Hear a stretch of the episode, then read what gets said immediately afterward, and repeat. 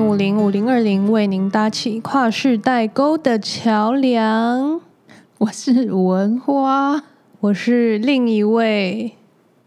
不对，我们今天是不是应该要讲成二零五零五零二零？哎，不对，现在的机器人已经不会这样了。啊、哦，那是我们那个年代的机器人啊。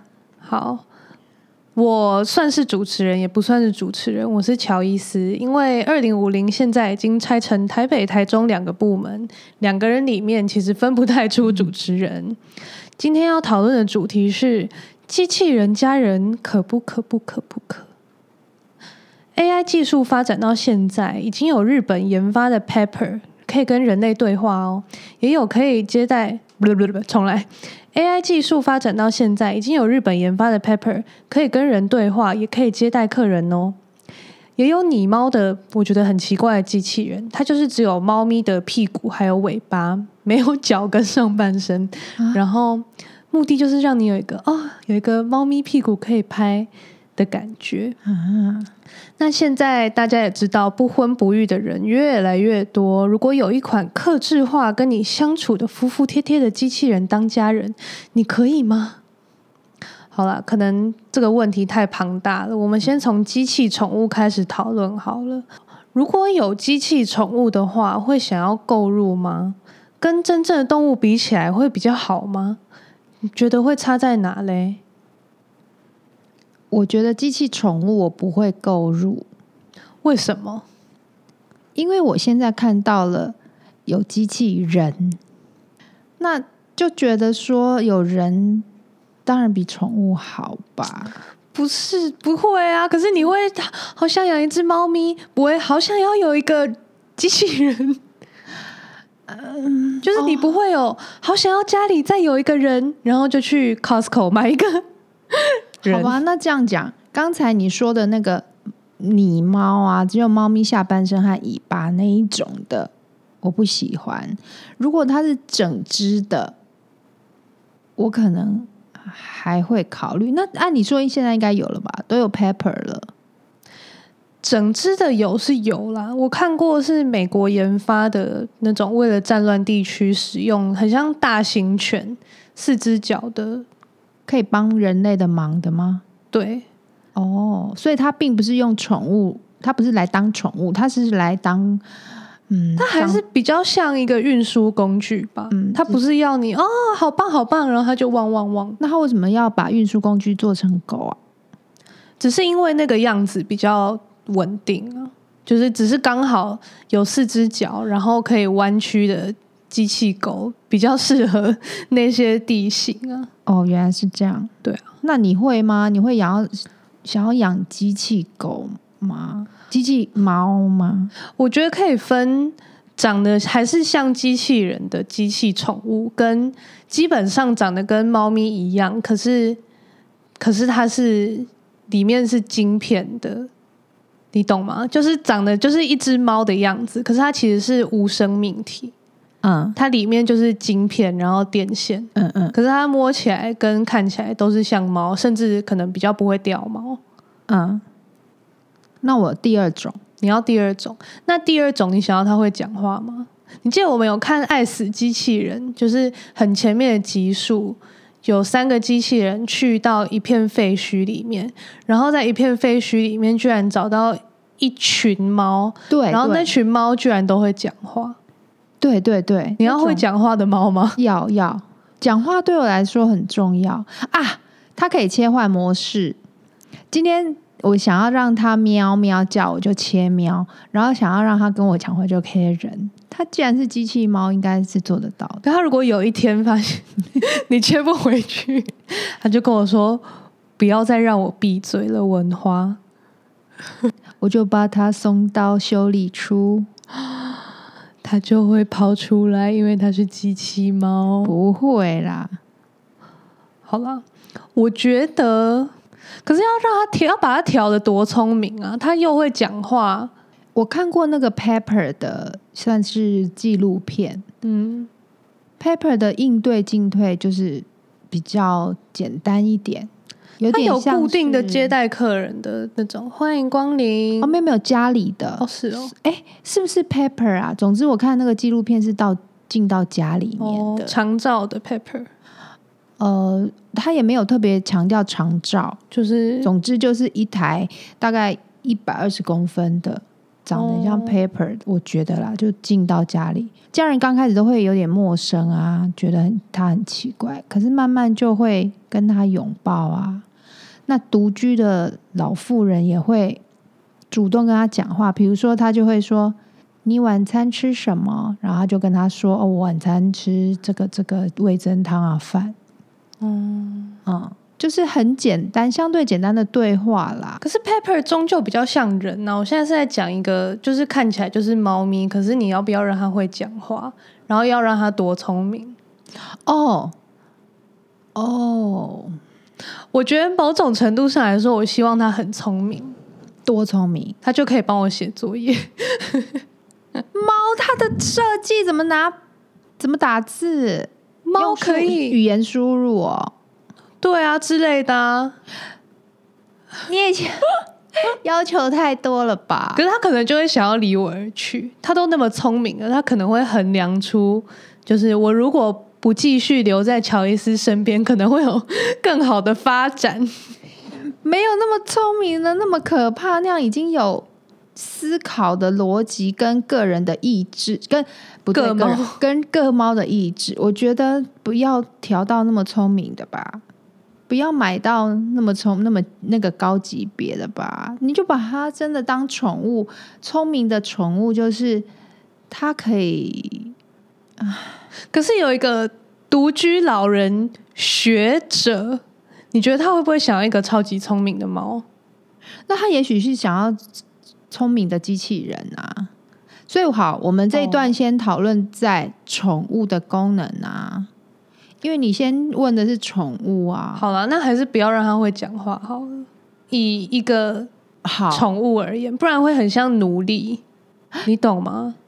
因为奴隶奴役制度就是你在奴役，其实可跟你一样是人类，然后可以做出人类行为的其他人类啊。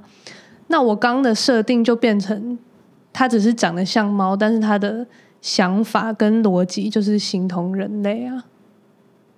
所以先不管嘛，我们就回归到就是宠物，所以它不会说话，它只会发出动物。我觉得要先这样界定，我觉得一定要分开，不可以。你要它的外形是宠物的外形，可是它又要有好像机器人的智慧，嗯。不能说智慧吧，应该叫聪明啦。智慧我觉得是属于人类的。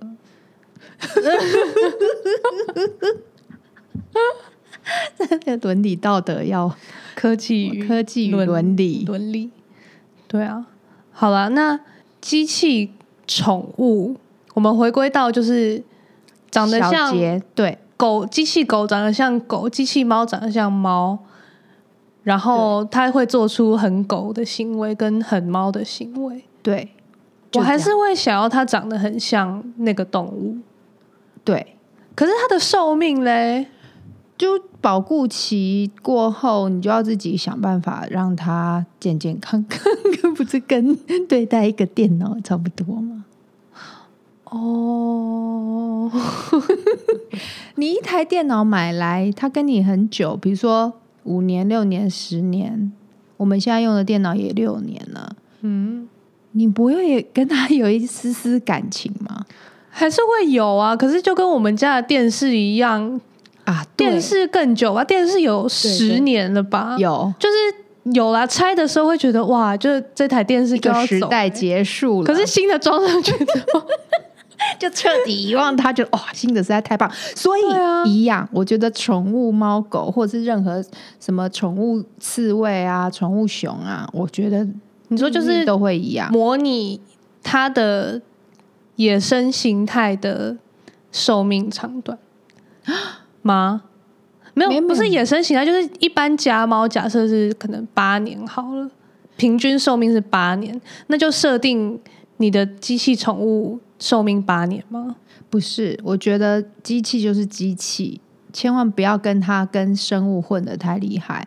它是机器有，有有它的寿命，就是有它的寿命。也许它的它的内建的什么蛙哥需要就是定就是老啦，就是需要。可是可是你看哦，机器它就可以有 推陈出新的硬体还有软体啊。对啊，那那你一直更新下去，就一直活着啊。也许我就想要换另外一只啊。哦，不是嘛？跟换电视一样，这只宠物猫，我我觉得我喜欢更厉害的、更新型的，长得更符合我那个时候喜欢的宠物猫。也许复古也不一定，我也许喜欢，我也不知道。我老机型，对，所以你想要这种宠物机器宠物的话，哦，嗯。那跟真正的动物比起来的好处在于，当然就是不会有味道，不用喂它吃东西，不用伤脑筋，伤那么多的脑筋啊，不用大家看医生，你的那个担心的程度。可是他现在机器宠物的看医生，就是等于是检查软体硬体啊。对啊，哦，你对于机器你产生的感情。我觉得会跟一个活生生的，对，然后跟活生生的生命比起来，你终究能够对它比较能够舍弃吧，不会那么担心吧？你放的爱不会这么多，我觉得，反正你放的爱很多的时候，你就一直去更新它，它就不会死掉。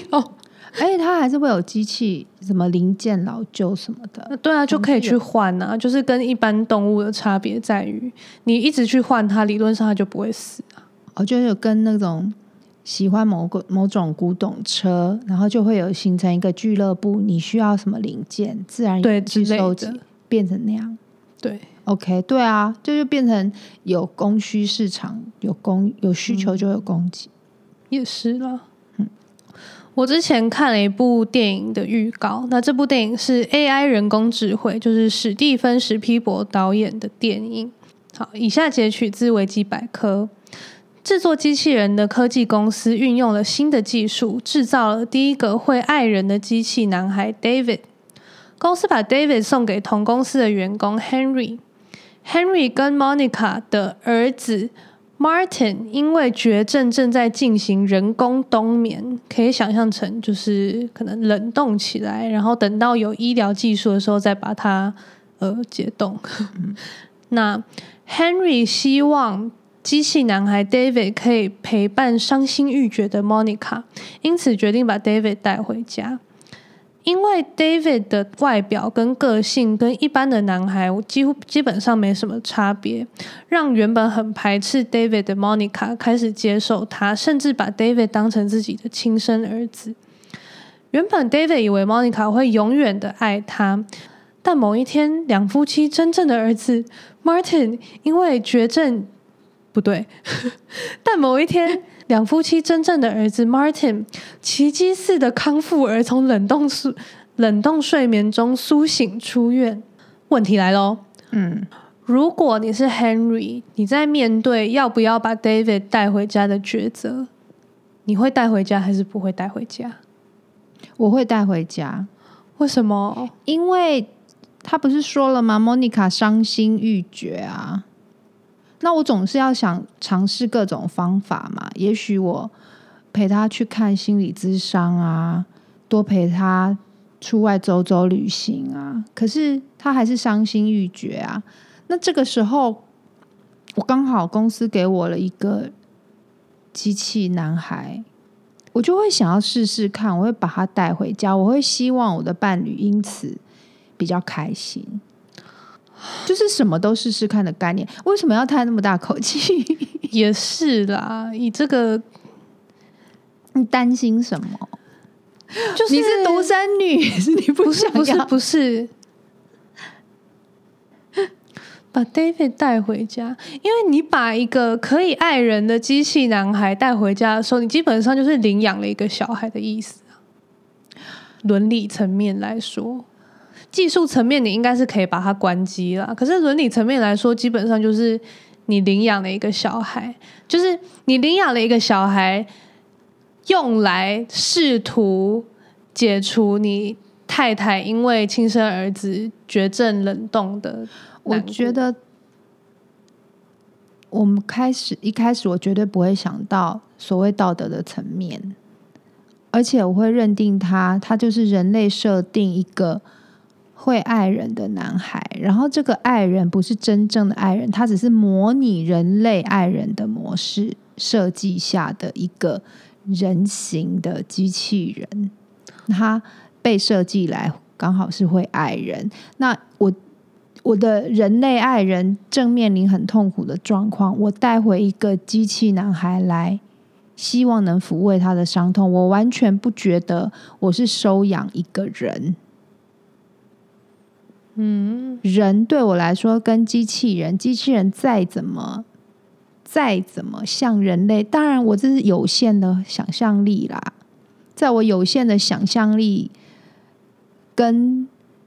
科技突飞猛进的这几十年，我的落后度来说，我的我实在很难想象那个所谓的机器人可以让我产生到我领养了一个人回家的概念。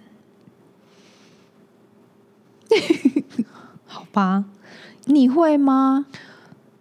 你我会吗？因为你既然这样想，你就不会带他回家，对不对？你觉得责任重大？我觉得回到一开始，我会选择把儿子冷冻吗？会啊，为什么不会？我有这个，好吧，我有这个经济能力，我有这个条件，我有这个技术，什么都想试试看啊，好吧？也许它只是一个实验的方法，人类目前没有嘛？那嗯。也许有一个单位来跟我讲说：“哎、欸、哎、欸，你要不要试试看？我们这个怎样怎样？”那我的家人都已经啊，我不知道哎、欸。其其实错错错，我会放他走，我可能不会想要冷冻。我觉得好了，我们前提不能这样设啦。好了，我觉得我可能会被当时的社会环境影响。如果很多人。都把自己绝症的小孩冷冻起来，我可能就会想要试试看。可是我如果是先锋的话，以我的个性，我应该不会去尝试。你会哦，就是就是比较保守型的，而且我觉得我没办法自己一个人面对那么新的技术。哦，就如果有一群人，然后我们还可以就是互助会，好像比较可以。那我会不会把 David 带回家？你要想象一个情境，比如说你妈就很伤心欲绝，然后。忽然出现个机器男人，养一只狗不行吗？就养狗就好了。好公司送给你，你要进入这个前提，你不可以去想别的。Oh, 我不要，我不要、欸。为什么？他就是就是机器人跟人最后的分界会变得很模糊啊！你会害怕那个模糊？对啊。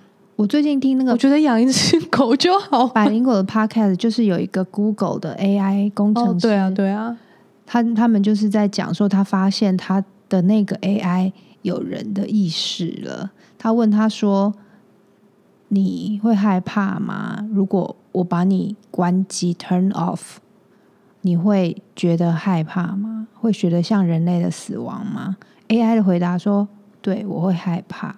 我我觉得。”那像人类的死亡，你看，如果你看，因为这个害怕去做出很厉害的事情，所以要有机器人三原则啊！你有听过机器人三原则？没有。好，我刚好有听到那个 Ken 介绍，那我现在来介绍一下机器人三原则。一个名叫艾西莫夫的人，他在一九四二年。发表的《转圈圈》这篇文章的内容，也被视为是人与机器人所定下的第一份契约。哇哦，这个很重要。第一法则：机器人不得伤害人类，或袖手旁观，做事使人类受到伤害。嗯。第二法则：除非违背第一法则，机器人必须服从人类的命令。第三法则，在不违背第一及第二法则的情况下，机器人必须保护自己。那你要怎么确保机器人会遵守契约？机器人他他们就是你给他大数据，然后给他演算法，这是两件事啊。你在演算法的时候，你就要把这个三原则先写进去啦。他是听命于、哦、他们，不是。对了，自己长智慧耶，不是自己那么聪明，是人类喂养人类的设计，让他变成那样子聪明，好像下围棋都百战百胜那样。我懂，就是在写 code 的时候就先设定这三三个大原则。对，哦，所以你就不用担心害怕那个。也不是担嗯，但我还是不想啊，就是我不想要，就是跟我刚讲的一样，我如果是很少数有机器男孩的家庭，我会不想要。可是如果大家都在这么做的时候，我就会觉得可以试试看。好，那换我问你一个问题：你是独生女，嗯，我跟你爸爸只有你这个女儿，嗯，我们老了的时候。你可能离家蛮远的，嗯，可是我们生病了，嗯，或者是我们不管是你爸死了，或者是我死了，我们剩下一个人，我们很需要人陪伴，嗯，可是你又远在他乡，这个时候，厉害的公司出了一个非常厉害的机器人，而且他会帮人类提重物啊，还或者是他更厉害，还有更。最高等级的，比如说我卧床，他还会帮我，比如说把我扶起来啊，还可以控制他帮我按摩颈肩啊，按摩脚啊，就是会做一些长照的工作。你会不会买它？会啊，因为它就是劳务关系啊，有一点像，但又不太像。可是它有很强大的陪伴功能啊，它还会跟我聊天啊。那跟我请一个看护有什么两样？看护人比较麻烦啊，人还要。我的意思是，他们的他们可以做的事情是一样的啊。好，那那时候看护很难请，没有暂时没有请到。好，然后有试用。对啊，我的重点就是它跟看护的功能是一样的，那有何不可？哦，你就觉得可以有这个机器人？对啊，那跟刚才那个爱。会爱人的男孩嘞，他来的目的就是陪伴他的悲伤情绪，使他从悲伤中复原。那我老了，我需要陪伴，为什么这样你就可以？看护是照顾你的生活，然后顺便跟你聊天。可是你现在是透过领养一个人类机器人来填补你的悲伤，哎。就是不对啊！你就是很像在就是踩着他的头，然后再前进啊。你说爱人的会爱人的小男孩是踩着他的头在前进，以这个家庭的动机，就是我太太好难过，哦、她需要从这个难过的山谷回到平地上。嗯、那这个小男孩被领养的动机，就是我很难过，我要透过这个男孩转移呀、啊。那我老了。我很想要人陪伴，我的闺蜜朋友们都比我先走了，我也没有要再认识，我就告诉你说，你不要帮我请看护，我不要跟其他人建立关系啊。嗯，然后这时候出现一个机器人啊，那他的目的跟那个男孩有蛮大一部分，他最少有一半也是在陪伴我啊。这个你就觉得可以？你觉得如果一个机器人完全服务人类的心灵，你觉得不行？它必须要有一半左右是其他功能，你就觉得可以，劳务型的就比较可以。可是我一样是踩着它让我开心，然后让我一些日常生活比较轻松啊，帮我去倒垃圾啊，帮我收文件啊等等，一样啊。老人跟 陪伴老人跟陪伴一个悲伤心欲绝的。妈妈差别到底在哪？然后我也不觉得那是什么奴隶耶。我觉得先不管奴隶了，好好奴隶是之前的。好啦，就是动机，我觉得就不行啊！你不能就是领养一个基本上是人类的、有情感的机器人，只是为了填补你的伤痛。就是你不能把它变成一次性的感觉啊。我没有让他一次性，他还是一直在我们家。那个故事是说我儿子醒来了，我就把这个机器人送走了，是吗？嗯，如刚没有讲到，嗯、可是剧情的发展确实是后来 Monica 就把自己的 Monica 就把自己的重心转移回 Martin 身上，那 David 就觉得自己被冷落啦。那这个跟人领养一个人来，对，就是不行啊，你懂吗？就是你不能。可是我如果假设我生你一个而已，然后我忽然又很想要一个小孩，可是我已经生不出来了，我领养了一个人，另外真正的人类来，我因为你是我生的，我难免有偏心，这样不行吗？就是对那个机器人来说很不对啊，那跟领养一个人，就是你不能只是领养一个人来，就是解决你的伤痛啊。你如果不是出于一个要爱，就是我想要有一个小孩可以爱，而你只是我好难过，我需要有一个东西，赶快我踩着它，然后就是心情在变好。我觉得这样不对啊。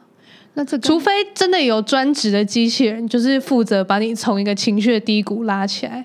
就是你们是有一个关系的，就是你们有一个合约。好，那然后这个公司就是专门生产，就是让你心情变好的机器人。然后你心情变好之后，他就会离开。可是你现在的 David 是你领养他，你就是负责他一辈子。哎，那意思是不是说，如果 David 变成一只宠物，或是两三只宠物，活生生的生命，可是它是宠物？那他，我养他的目的还是在陪伴我伤心欲绝的生活、人生的那一小段的话，你觉得可以吗？就相对还可以，因为宠物的智慧没有，宠物的智力就是没有那么高啊。哇，等于你赋予了一个机器人跟人类一模一样的智力跟感情，你才会这样想欸。就是这部电影是这样设定的。它基本上就是一个人类，可是它里面就是晶片跟电线。我知道，可是对你来说，你觉得你相信那会做得到？而且，等一下我还没有讲完。而且，你觉得，嗯，你真的认为人类做得到以外，你还觉得那样子是有道德、道德相关的责任的？我觉得有哎、欸，我觉得没有哎、欸。哇，它就是机器，它是机器，它不是生命，所以的差别在哪？我听不懂。机器是人类造出来，它就是可以爱人的机器人，它就像一台很厉害的手机，可是它可以爱人呢、啊。至少它的 code 让他认为他有在爱人。对对对，那就是他也会受伤啊。他看到我我妈就是回去照顾 Martin，然后都不忍，都就是不理我。哦、我知道。可是他会这样子，不是他真正的，不是他像人类天生有的情感，他是被扣着写出来的情感。那你说他的真跟假，你怎么分？对啊，你怎么分？就是人类的情绪也是一些小小的电流，然后去电你的神经啊，然后你的什么荷尔蒙让你开心啊。他有人类的与生俱来的。我是觉得那个部分是机器绝对没有办法取代的，它只是一个形外是你形式。他说的伤心难过，就像我刚才说的那个 Google 工程师觉得那个 AI 有情绪，我会马上就认知到那个情绪是假的，那个是被。演算法写了之后，他收集大数据，自己拼凑出来的这个会爱人的小男孩，那个爱人不是真的爱，他是被人类设计出来的。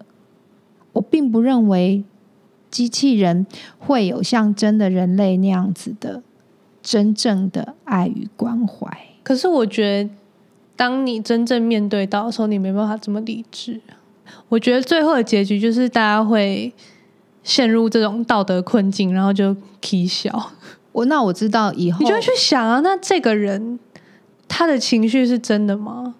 我就认为那是假的啊，那是被写出来的。好，那等到有一天你已经分不清楚哪一些是肉体人类，哪一些是哪一些是机器人人类的时候，我真的觉得会啼笑。所以啊，我觉得那如果到这个地步，可能要先做心理咨商，做。测验完成之后，你才可以买某一些型号的机器人。按照你这样子的话，我会不敢送机器人给你，陪伴你、照顾你，除非它是功能型的，要不然哪一天我死了，你会把我埋葬，同时埋葬陪伴我那台机器人，因为你把它，你把它人化了，你会觉得啊，他陪我妈妈那么久。我对他也是有感情，对他也是有感谢，那我还是一起把他埋在一起好了。可是没有没有，这逻辑就不对啦。我请一个看护来照顾我妈妈，然后假设我妈妈就是理论上看护会活得比那个病患久吧？那如果那那个病患去世了之后，这个看护的工作就结束，嗯、看护就会去过自己的人生、啊。那个机器人是为我而设计的啊！我死的时候就是他死的时候啊。没有，你死的时候就是我退货机器人的时候。你看，你就是很奇怪吧？那他也，我也可以买一台会爱我的机器人啊。你可以做你的决定，但是我不要。啊我如果是，我如果是，你，如果老了，跟我一样有这样子的需求，你的闺蜜也都不在了，你就是不要一台。你死的那个时候，应该是机机器人比我死的时候更厉害的时候了。更起码可能厉害好几倍，三倍好了，要不然一年一倍也有三十倍。你就是不要，就是不要。等一下，我已经不知道我们在讨论什么了。哦，意思就是我问你，你老的时候也不要有一个机器人，他帮你做很多事情，又可以陪你。已经有这样的机器人了，你也不要。这样的我觉得可以呀。我们回到电影本身哦，就是回到动机的问题呀。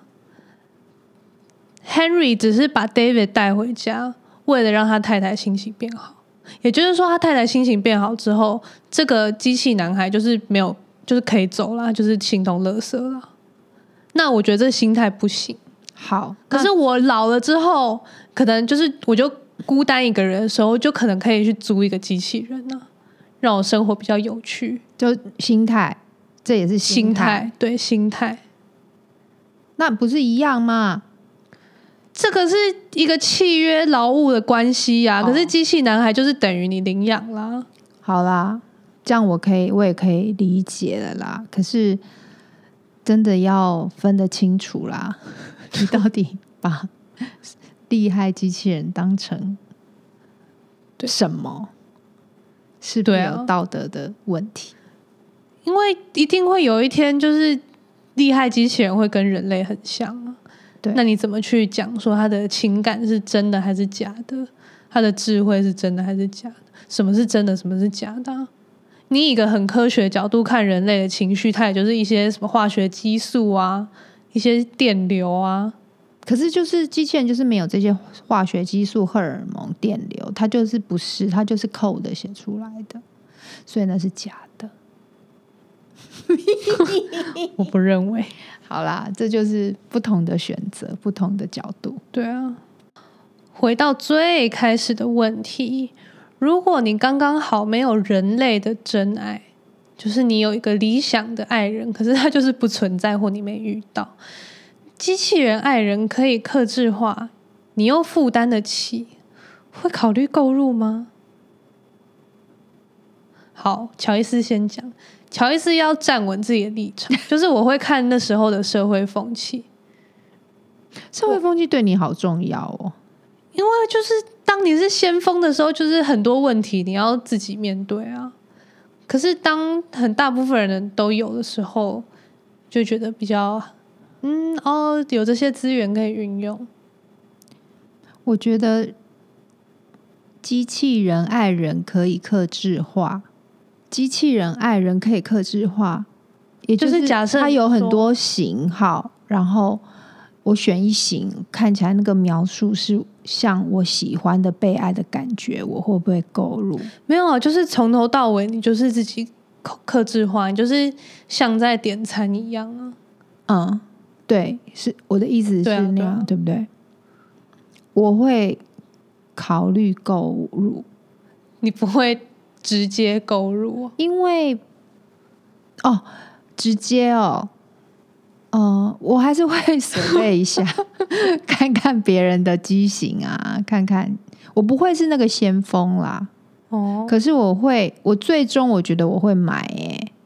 嗯，那为什么呢？因为我觉得，如果不管你是养宠物，或者是找人来陪伴，你都要管吃管住、吃喝拉撒睡那些事情。我觉得机器人省了好多劳务哦。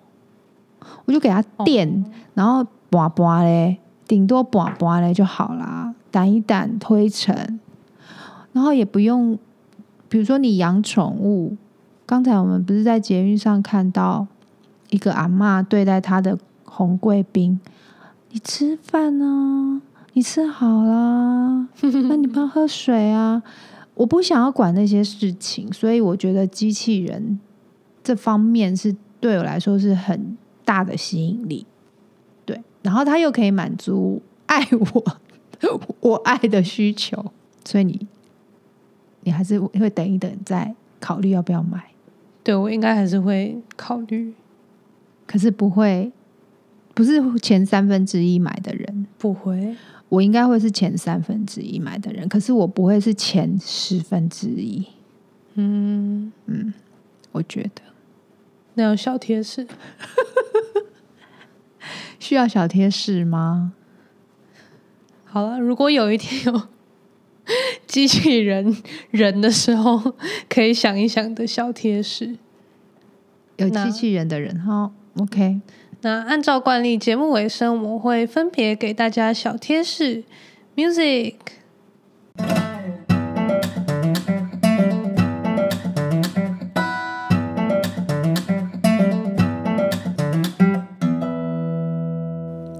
今天的小贴士有什么前提吗？